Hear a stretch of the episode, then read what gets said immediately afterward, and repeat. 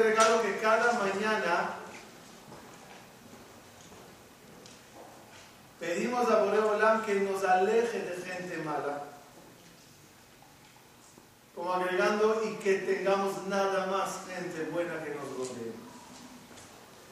El amigo tiene dos dificultades. Uno es conseguirle y dos es conservarle. Sabemos todos la historia que en estos días fallecieron 24.000 alumnos de la Vía Akiva y todos eran porque fallaron en lo que es el compañerismo. En lenguaje de Jajamín, la falla de ellos era que no supieron dar honores uno al otro. Cuando terminó la vía iba con todos los alumnos, cuando ella terminó de enterarlos a todos, llorar y lamentar toda la, la pérdida de seres humanos y de alumnos y de de Jajamín, agarró la vía iba y enseñó la Torah a cinco alumnos nada más. Y esos cinco alumnos son los que continuaron mucha de la sabiduría que Rabbi Akiva contenía. Uno de los alumnos es Rabbi Meir Balanés, otro alumno es Rabbi Shimon Bar Yochai. Entonces imagínense de la probadita qué clase de alumnos quedaron para que nos imaginemos quiénes son los 24 mil o cuántos de esos 24 mil podían ser gente muy, muy especial. Y Rabbi Akiva dijo una frase después de su tragedia.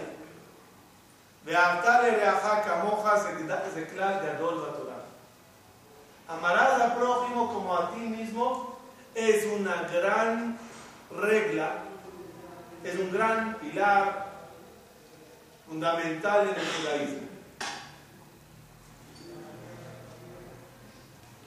Hay una Gemara que cuenta que una vez vino un señor que quería acercarse al judaísmo, a la religión, y fue a perdón, fue a Shammai y le dijo, Shammai era el jefe del, Tribunal Supremo, y le dijo, quiero que me enseñes toda la Torah mientras estoy parado sobre un solo pie. Literalmente, ¿cómo entendemos el término? Dale. Dime dos, tres cositas y enséñame todo el judaísmo mientras estoy parado como una cigüeña. ¿Cómo fue la reacción de Shammai? Dice la Gemara, le empujó al tipo contra una de las columnas del edificio. ¿Eran las columnas? Empujó. Qué reacción tan fea del jajá, ¿no? No quieres contestar, no contestes. Pero ¿por qué agresión? Se fue el Señor con el otro gran rabino de esa generación, el que era el nací, el presidente. Y le dijo, enséñame toda la Torah mientras estoy parado sobre un solo pie, en lo cual le contestó, no harás al prójimo lo que no quieres que te hagan a ti. En otras palabras, amarás al prójimo como a ti mismo y el resto ve, camina y estudia. Hasta aquí la Guimara. Tengo tres preguntas. Una es, una es, no entiendo al Señor que vino a acercarse al judaísmo. No entiendo. Si Él viene al gran rabino, directamente al mero mero, a las, a las dos personas más importantes, no quiere decir que es un ignorante. No puede ser que es un estúpido que pidió una cosa tan ilógica. Porque si sería una persona ingenua que te dice, enséñame toda la Torah mientras estoy parado sobre un solo pie, la Gemara no lo escribiría. ¿Acaso cada loco que pasó hizo una pregunta a un rabino, está anotado eso en los manuscritos de nosotros? ¿Qué sí se anotó? Preguntas sabias, inteligentes, un diálogo importante para enseñar y transmitir. ¿Qué hay de importante en esa petición tan rara del Señor? No entiendo al Señor. Dos, no entiendo a Shammai. Viene una, persona y te hace una pregunta. ¿Por qué no respondes? Dile, disculpe mi señor, es muchas cosas que hay que enseñar en la vida. La Torah es muy larga, mira nada más la biblioteca que grande es. ¿Cómo quieres que yo te enseñe todos mientras estás parado sobre un solo pie? Hágale, explícale, no le, no le empujes contra una columna. Tres, no entiendo a Hillel. ¿Hillel le dijo la verdad o le mintió? Amarás al, próximo como a ti mismo, eso es, that's it, eso es toda la Torah. Cuando yo leo la respuesta, ¿qué entiende? Amarás al prójimo como a ti mismo es lo más importante. Y lo demás, papitas, ve, camina, estudia lo que haciendo. ¿Dónde está Kippur? ¿Dónde está Pesa? ¿Dónde está Shabbat? ¿Dónde están todas las leyes tan importantes del judaísmo? No puede ser que Ile le diga, y lo demás no es. Debe de haber aquí un mensaje mucho más profundo de lo que se ve a primera instancia. Para entender eso, vamos a, a entrar en cuál son las dos columnas que de todo el judaísmo. Hay dos columnas. Ustedes saben que la anatomía del cuerpo tiene mucha alusión a muchos mensajes profundos. El ser humano fue hecho a imagen y semejanza del sistema celestial. No de Dios, porque no tiene, no tiene Dios imagen y semejanza. Del sistema celestial. ¿Cuántas columnas tiene el ser humano? ¿Sobre qué estamos parados? Estamos parados sobre dos pies. Tenemos dos columnas. Las dos columnas son una, pero Cuando viene Dios a entregar las columnas del judaísmo a Moshe Rabenu y al pueblo de Israel en Monte Sinai, ¿Cuántas tablas de ley entregó Moshe? Dos tablas de ley. Como que haciendo alusión, aquí te estoy dando las dos columnas. Como ya bien sabemos y lo hablamos varias veces, la primera columna de qué habla? El deber de la persona con su Dios. Y la segunda columna de qué habla? Del deber del ser humano con el prójimo. Ahora podemos entender la pregunta de ese señor. La pregunta no era tonta. El Señor sabía muy bien lo que está preguntando. Él vino al Jajam y le dice, enséñame toda la Torah mientras estoy parado sobre una columna. ¿Qué quiere decir eso? ¿Cuál de las dos columnas gusta más a la gente que no están cerca? Al Alejandro. Alejandro. ¿Cuál es la columna que más gusta? El prójimo. Veremos mucha gente que dice, yo no cumplo, yo no respeto, pero soy una buena persona. es un término muy coloquial, muy, muy famoso, muy normal. Este señor viene a, a y le dice, me gusta el judaísmo, me gusta la Torah, me gustan las, las enseñanzas, pero es un fastidio. Tantas leyes, tanta esto, esto no se puede. Yo quiero ser judío, pero nada más de una columna. Yo quiero nada más una. Enséñame toda la Torah de un solo pie. ¿Qué dice de un solo pie? No mientras estoy parado sobre un solo pie. Enséñame nada más cosas bonitas. No hacer daño al prójimo, amar al otro, compañerismo, hermandad, gesed. Esa era la pregunta. Entonces no es una pregunta tonta, es una pregunta profunda. Ante esa pregunta, ¿qué contesta Shammai?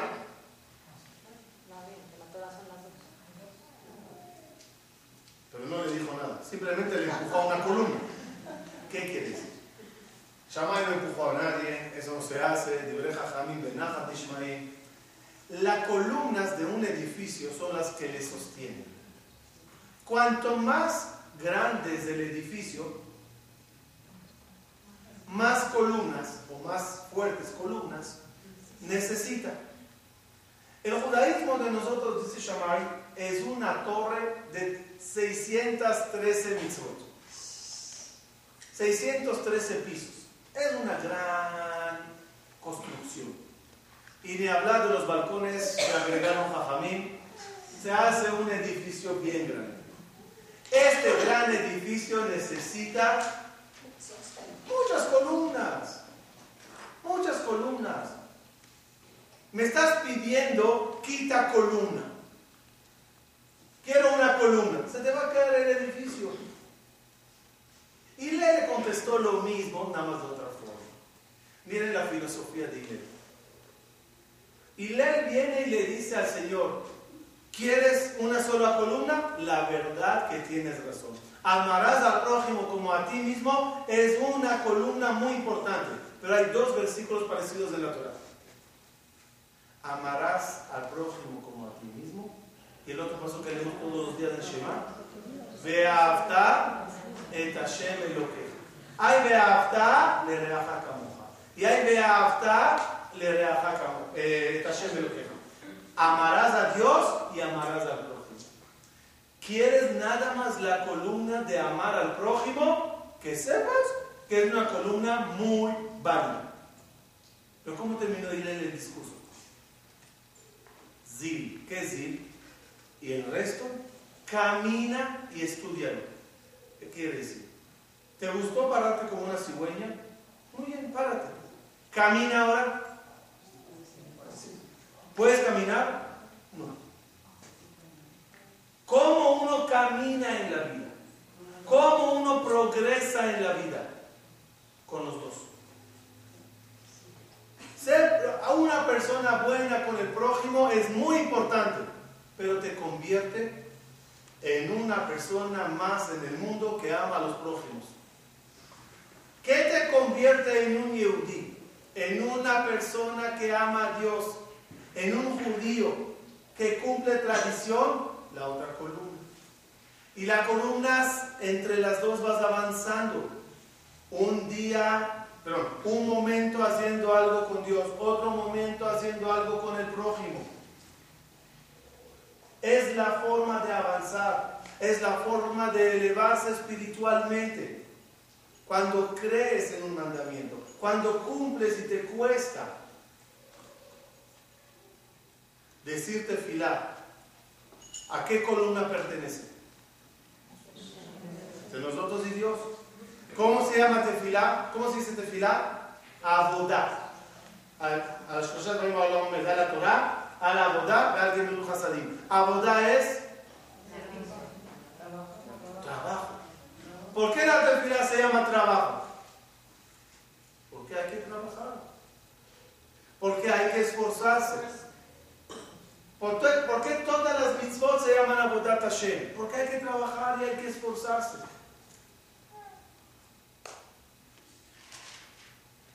Como hablamos varias veces, las dos tablas de la ley estaban unidas o separadas. No. Entonces no se llamarían dos tablas. Estaban unidas en una tabla grande.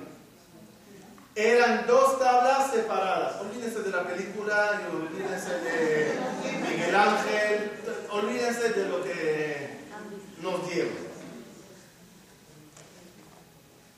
La Torah es, los mandamientos fueron entregados Shene Lujot Abanim. ¿Qué es Shene Lujot? Aprendamos reglas en gramática hebrea. Cuando yo te digo una palabra en plural, y quiero que sepas de cuántas unidades está formada, es, formado ese plural, te tengo que decir un número.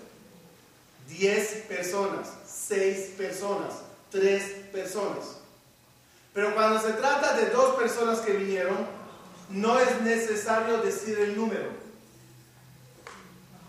Porque cuando yo te digo, vinieron unas personas a mi casa, al yo usar el término plural y no decir número, se aplica la regla que el mínimo de un plural es dos.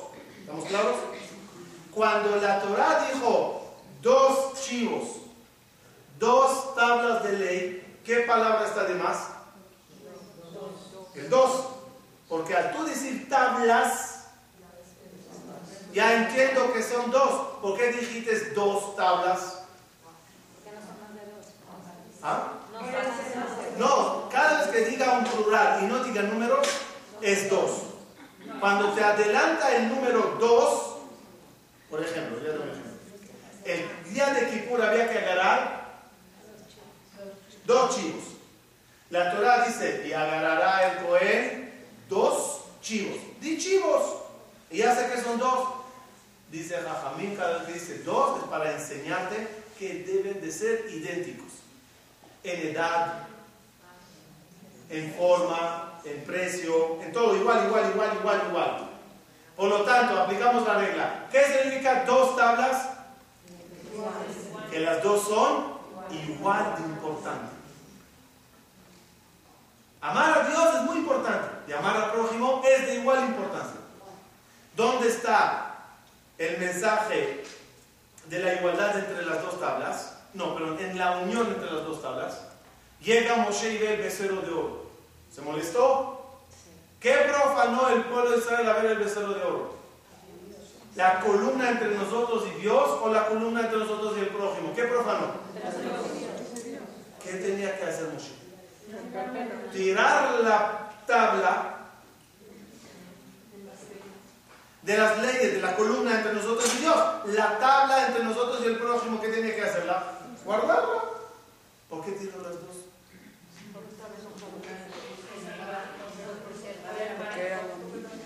No se le fue las manos. No digo, toma. Todo calculado, un mensaje importante. Como diciéndole al pueblo, ¿ustedes qué quieren? ¿Abandonar a Dios y quedarse con la sociedad? ¿Con los amigos que están ahí bailando y tomando? No, no, no, no, no.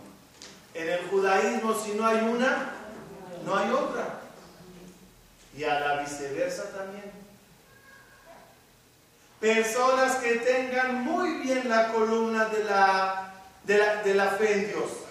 Gente creyente, gente respetuosa, gente que respeta Shabbat, gente, todo, kasher, todo lo que quieran.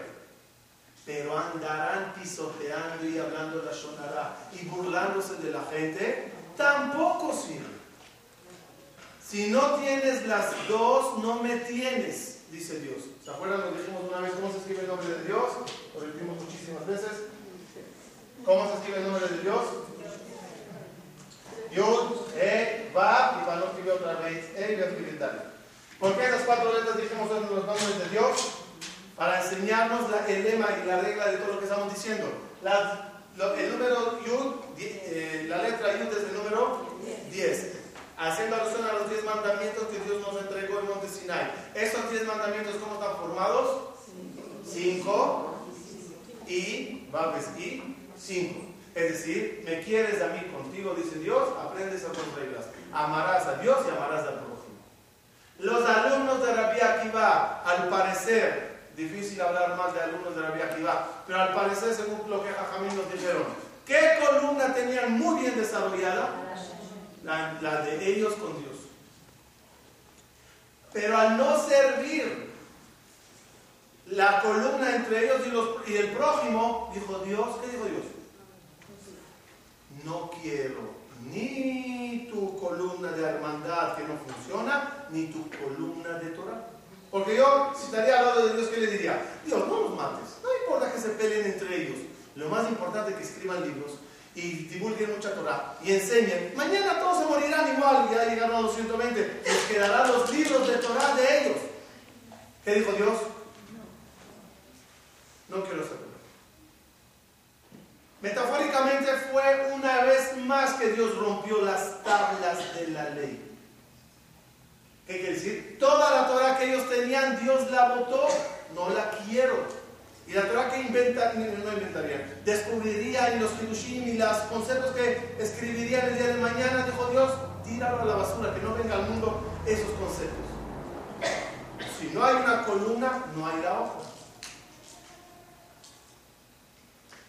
Siguiendo esa línea del becerro, fíjense qué bonito, dicen nuestros sabios, ante las tablas, no, ante el becerro de, la, ante el becerro de oro, ante el becerro de oro se rompen las tablas de la ley. ¿Qué quiere decir? A veces en tal de conseguir más oro, uno rompe con las tablas, con los códigos de ley que debe de tener. ¿Puedo conseguir más dinero? Nada más necesito no pagarle a fulano, burlarme de mengano, engañarle a este. Lo haré. Rompo mi columna de hermandad y amistad y amar al prójimo en tal de conseguir más oro. O una persona puede perdonar en Shabbat, perdonar en prestar con intereses, hacer cosas que Dios no quiere, en tal de tener más oro. Hay que tener cuidado no romper las tablas de la ley, no romper el amar a Dios y amar al prójimo en tal de conseguir más oro.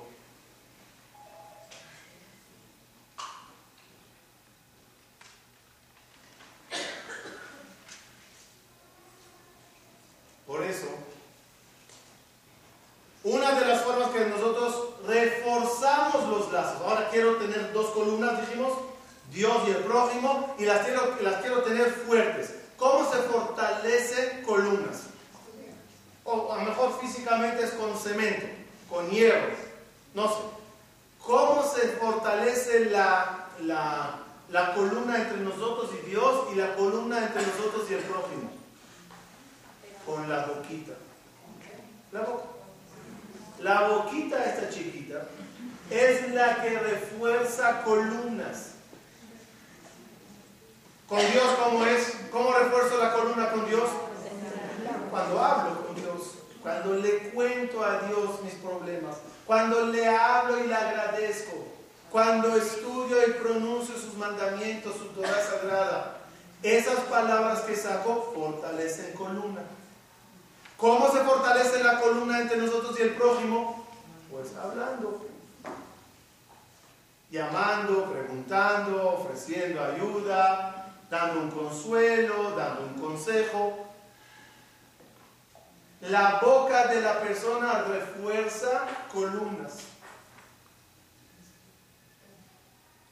Y a la vez, la, la boca puede destruir columnas. Y puede haber columnas muy bien construidas, gruesas, y una palabrita las tumba.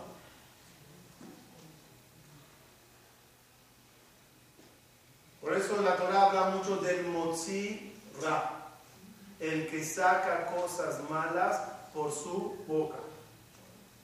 No barminar destruir las dos columnas por palabras incorrectas que uno diga.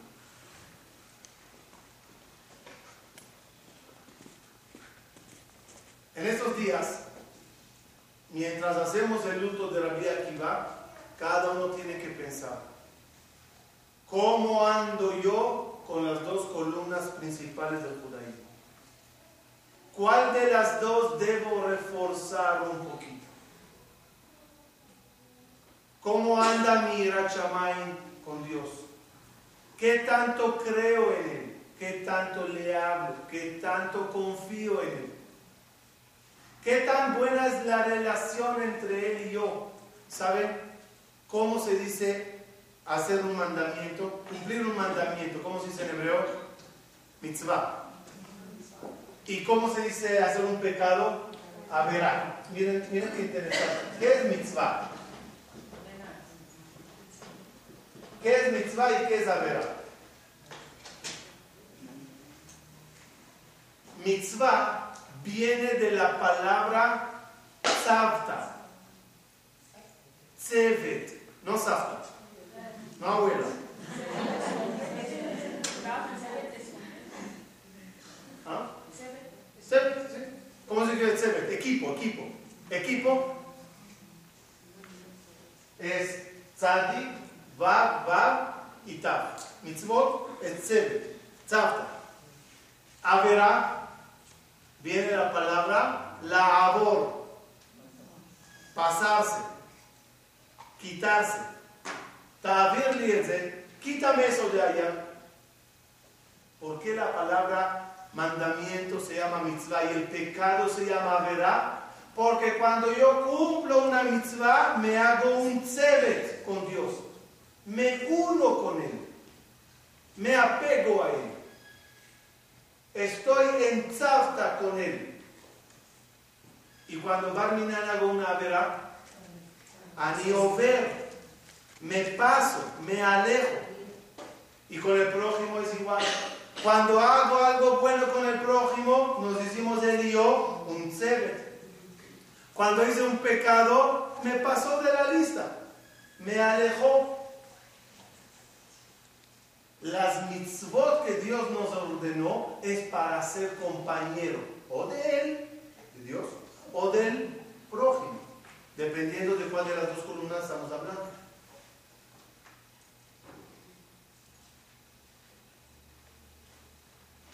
El deber de cada uno de nosotros es ser Tzevet con Akadosh Baruch y Tzevet con el pueblo de Israel.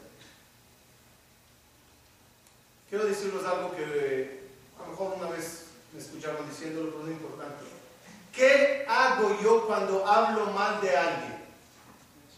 Una de las cosas más difíciles es dejar de hablar a sonar. Más difícil dejar de escuchar a sonar. Uno no habla pero cuando empieza la conversación y cada uno levantó la antena para escuchar mejor y unos ojos de interesados y justo tú vas a decir, eh, la sonará, te, apedrean. calla, por favor, el chisme está a todo dar. Qué difícil es. Pero no se olviden una regla. Alguien que vino y te contó a ti un secreto Alguien que vino y te contó a ti un chisme, ¿con qué fin te contó el secreto del chisme? ¿Con qué fin? ¿Con qué fin? Para ser ser contigo. Es decir, él quiere caerte bien. O él quiere reforzar los lazos contigo. ¿Cómo lo logra? ¿Cómo lo intenta lograr, mejor dicho? Agarrando un secreto de alguien o agarrando un chisme de alguien, viene y te lo cuenta. ¿Con qué fin otra vez? Para que diga, tú sí que eres amigo. Confiando en los secretos de los demás. Así funciona. Pues que sepamos. Alguien que te contó un secreto o un chisme es el peor amigo o amiga que puedes tener. ¿Por qué? Porque de la misma forma que vendió a fulano para comprarte a ti, así te venderá a ti mañana para comprar a otro.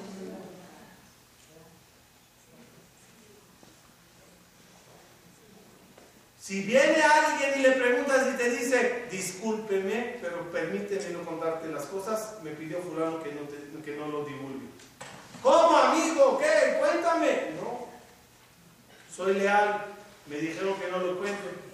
Pero ya va, yo soy más amigo tuyo que ese. Cuéntamelo. No, cuando te diga no, no y no, confía en esa persona.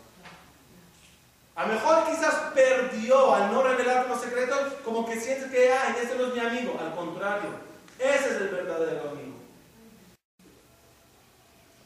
Cada uno de nosotros tiene que saber que cuando viene alguien a hablar la Shonara, hoy es de fulano contigo, mañana será de ti con Mengano.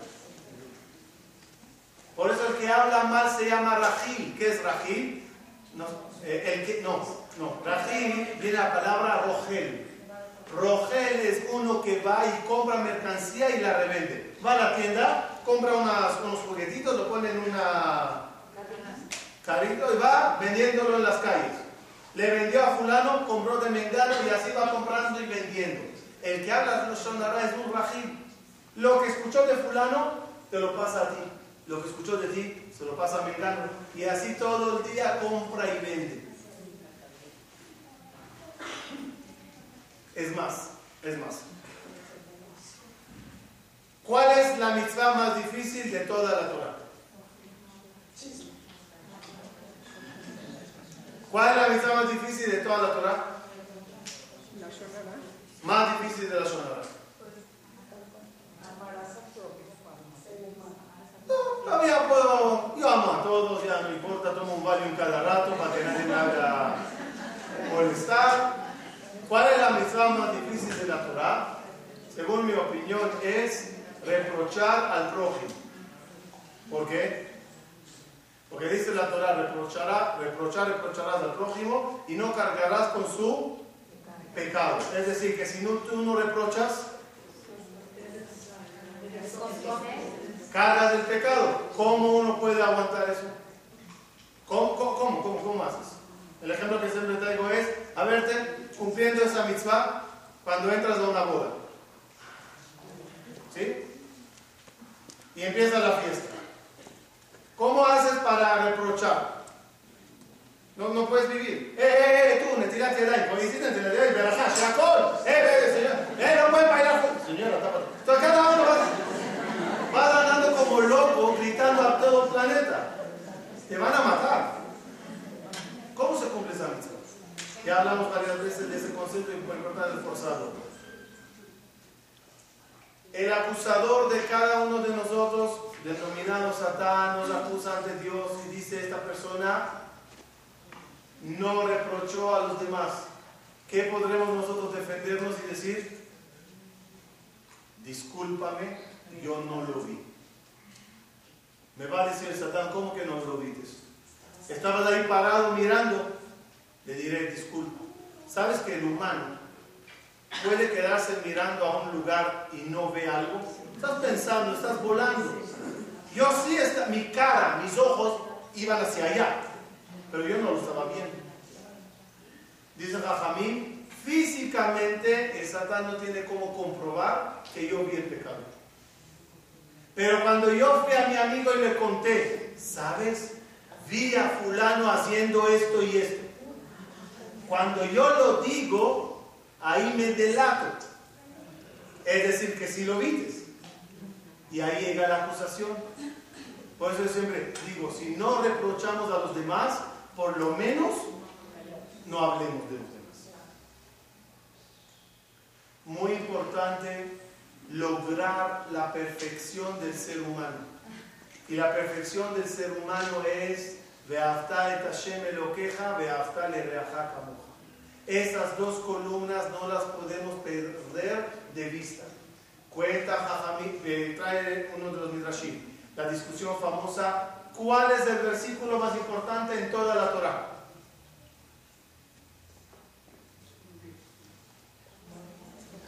Tres opiniones. La primera opinión dice, Amarás a Dios, et Hashem lo queja es el versículo más importante de la Torah. Segunda opinión dice, amarás al prójimo como a ti mismo es el más importante. Tercera opinión dice, el primer cordero lo sacrificarás por la mañana y el segundo cordero lo sacrificarás por la tarde. Hay, un paso que dice que en los sacrificios uno se hacía por la mañana y el otro se hacía desde más o menos 10, 11 de la mañana para hasta el anochecer. ¿Entendieron la tercera opinión? O sea, Estamos hablando del versículo más importante de la Torah y me sales con una cosa que no entiendo ni, ni qué quieres. Si nos asombra la tercera opinión, más nos debe asombrar que la conclusión fue que el tercero tuvo razón. Y como siempre las palabras de nuestros sabios son profundas, hay que entenderlas. El primero opinó que lo más importante es quedar bien con Dios. Y el segundo opinión, que lo más importante es quedar bien con el prójimo. Y el tercero dice, los dos tienen razón.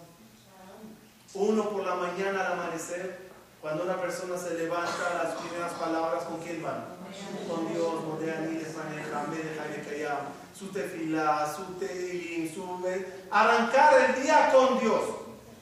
Y después, cuando ya arranca el día de negocios, y ya sales al centro a trabajar, y a los teléfonos y a todo, epa, no te olvides la segunda clave hay que dar con la gente, sea amable, habla bien, no habla sonará, no engañes, no robes. Terminas el día satisfecho. Estuve bien con Dios hoy y estuve bien con el prójimo. Quedé bien con todos. Por eso la conclusión es que el tercer versículo es más importante, el cual hace alusión a, los a, las, a, a los diez mandamientos, a las dos tablas de la ley, al ser una persona perfecta en los dos ramos.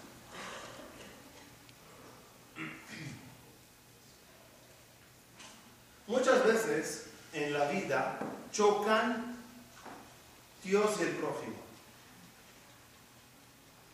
Ejemplo. Hay escenas en la vida que de repente o quedas bien con Dios o quedas bien con el prójimo. ¿Puede pasar o no? Ejemplo. Ejemplo que es típico. Te invitaron a comer en una casa especialmente cuando la casa es de un familiar, de la querida abuelita, de queridos padres a veces, amigos, compañeros, etcétera, etcétera. Y sabes, esto según la alajá, no va. Y te choca ahora el amarás a Dios con el amarás al prójimo. Mientras puedes bailar en las dos pistas, no hay problema. ¿Qué haces cuando chocas?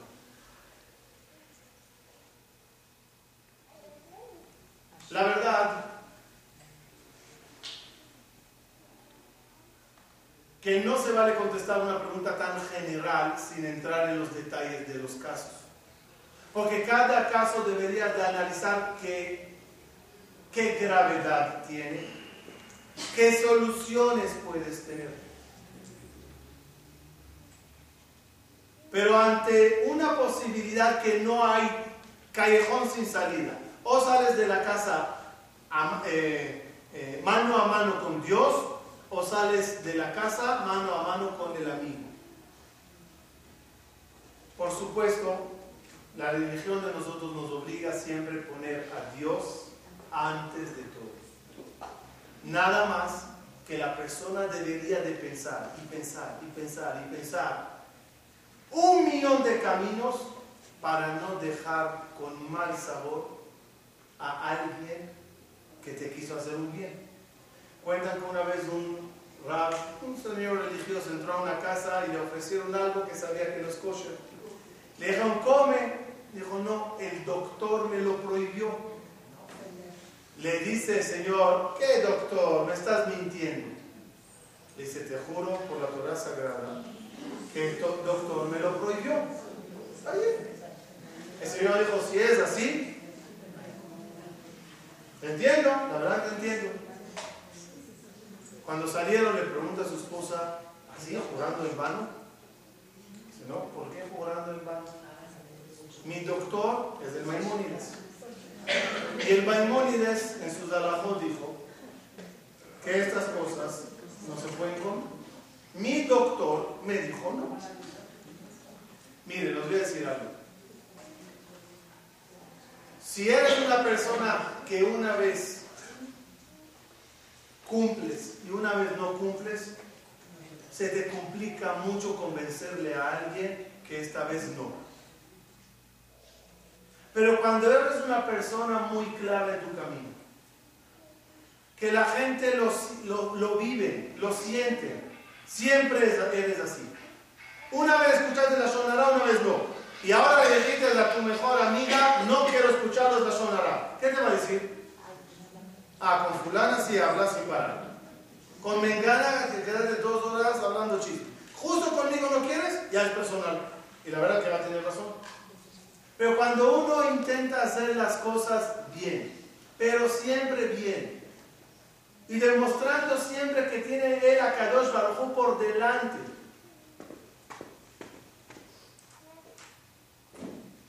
Hablamos de eso una vez si se acuerdan. Jacob vino 22 años pensando que su hijo querido, favorito, Yosef, está muerto. Barminan, Barminan, imaginarse algo así, que una persona 22 años de luto sobre su hijo que murió. Y de repente, Baruch Hashem, una buena noticia. Tu hijo está vivo. ¿Se acuerdan? Preguntamos una vez. Vivieron de vuelta el papá y el hijo juntos 17 años. ¿Cuántas veces se vieron ese papá y hijo durante los 17 años? ¿Cuánto te hubieras visto tú con tu mamá o con tu hijo imaginándose un poquito esa escena después de 22 años? Durante 17 años, ¿cuánto te hubieras visto con él? Diariamente. En los 17 años se vieron ellos solamente tres veces. ¿Por qué? Porque Yosef temió que su papá le diga, hijo, cuéntame qué pasó en aquel día. Y se enfrentará el Yosef a una situación un poquito incómoda entre contar y no contar, entre decir y no decir. Para evitar ese encuentro tan delicado, evita Yosef encontrarse.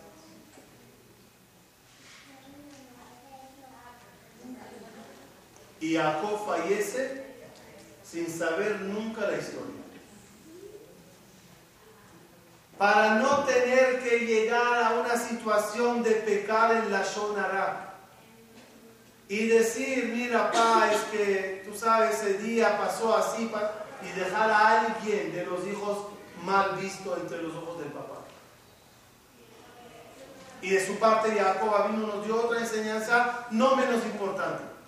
En el momento del encuentro, en el momento que se abraza Yosef con su hijo, si usaríamos la película de toda la vida de Jacob, ¿cuál era el momento más emocionante en su vida? El momento que él se abraza con su hijo y le toca al muerto, al que pensó que estaba muerto, le está tocando, le está besando, le está abrazando en ese momento tan importante en la vida de Jacob vino, ¿qué hace Jacob? Yosef tirado encima de él, llorando, papá, papá, y Jacob, Shema Israel, Shem que Shem Echad, Y todos los comentaristas preguntan, Jacob, ese es el momento de leer la Shema. Abrázate con él, bésale y después no le dará la Shema, lea toda la Biblia si quieres. Pero ahorita aprovecha, es un momento importante en tu vida. Jacob nos enseñó una regla importante. Si hay que amar a Dios y si hay que amar al prójimo, pero la escala de amor, la escalera la encabeza Dios. Jacob nos enseñó que en ningún momento de la vida alguien puede superar el amor a Dios. Por eso cuando se abraza Jacob con sus hijos, en ese segundo, ¿a quién él ama más en el mundo? Físicamente, o lo que hubiéramos visto, ¿cuál es? Ahora es Dios. Como diciendo, Dios, disculpa un minuto, me voy a abrazar. Y ahí le abraza a José y en ese momento como que Dios está en segundo plano. Ahorita está José. Para que ni siquiera en ese segundo ¿Habrá alguien en el mundo que supere el amor de Jacob a Dios? En ese segundo, ¿qué dice Jacob? Ve'afta et Hashem Elokeja. ¿Qué es Ve'afta et Hashem Elokeja? Dios, incluso en este momento, te amo a ti más que a ninguno. Ese nivel de Jacob le supo Yosef vivir. Se educó con ese tipo de amor. Y por eso cuando Yosef llega a Egipto, y todo, y que ahora quiere caerle bien a los Mitzrim, quiere caer bien a Paró. No se olviden, él está en, el, en, la cárcel. Y el Paró le está llamando y le está diciendo, escuché a Paró, él cree que él es un Dios. Y le está diciendo a Yosef, escuché que sabes interpretar sueños. Y le contesta a Yosef, no señor, yo no sé nada. Hay un Dios encima tuya y mía. Y ese Dios es el que me ayudará. Yo, ¿Qué diríamos a Yosef? Cállate, haz la barba. No, sí. Cállate bien. No menciones nada de religión. Se sientan a comer. Dice Yosef a todos los mitzrim, disculpen, yo no puedo comer lo que ustedes están comiendo. Pero cállate, Señor, come lo que sea, para que te metan al gobierno, para que hagas dinero, para que caigas bien, para que tengas palanca. Yosef dice, no, no. yo no vendo a Dios para conseguir ni amigos, ni oro, nada. Mi Dios es lo primero que yo protejo. Al final, ¿perdió José o ganó? Cuando vio y esa actitud, dijo, este póngale encargado de todo mi tesoro. ¿Por qué? ¿Por qué? ¿Por qué? Porque un ladrón, ¿de quién teme? De la policía, de las huellas digitales que nos dejen. Pero él no teme de un Dios porque no cree en él. Pero cuando uno sabe que Dios es tzafta con él, tzafta, ¿se acuerdan? Es compañero y donde voy, Dios está conmigo. ¿Cómo robaré si Él está? ¿Qué le ayudó a Yosef a no estar con la esposa de Potifar? El esposo no está. Nadie está. Sí, pero hay uno que siempre está. Y ese uno no estoy dispuesto a perdonar su tzafta, su amistad por conseguir una amistad prohibida. Cuando uno piensa así, la vida terrenal es diferente. Cuando uno piensa que primero tengo que cuidar a Dios, por eso no hablará mal, por eso no robará, por eso no hará daño a nadie, por eso no traicionará a su pareja, por eso no, porque siempre quiere a Dios cerca de él. Cerrando la idea, nos estamos acercando a la festividad de Shavuot. Y todos estos días son días de preparación. Y dice Dios, te dice Dios, ¿quieres que yo esté contigo bien? Por favor, trabájame todos estos días el compañerismo. Trabájame ser persona. Trabaja la parte de ser humano noble, bueno, amigo, respetuoso, respetando a los demás, para que al final mi sociedad contigo sea eterna y no a cada rato estoy contigo, pero ahora me voy. ¿Por qué? Porque hiciste algo indebido.